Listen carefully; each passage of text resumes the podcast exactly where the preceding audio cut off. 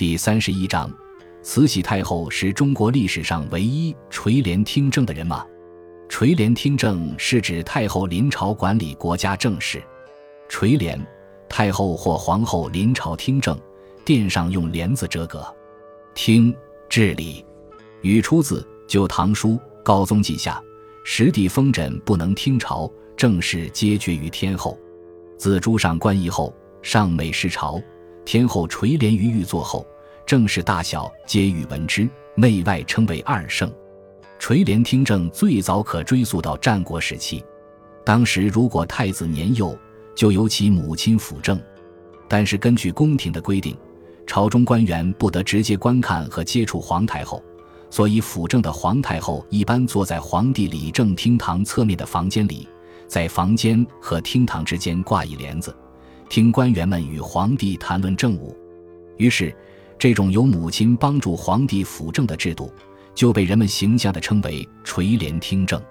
唐朝的武则天在称帝前就进行过垂帘听政。宋朝有两个垂帘听政者，一个是北宋的高太后，她是宋英宗的皇后。英宗死后，宋神宗即位仅一年就死了，年仅十岁的宋哲宗即位。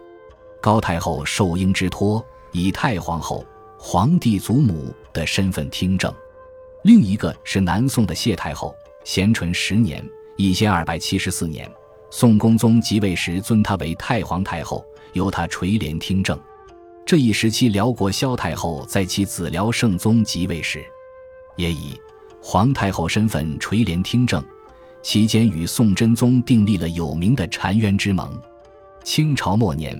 慈禧太后也曾垂帘听政，在中国历史上，由于皇帝年幼而垂帘听政的太后或太皇太后有十数位之多。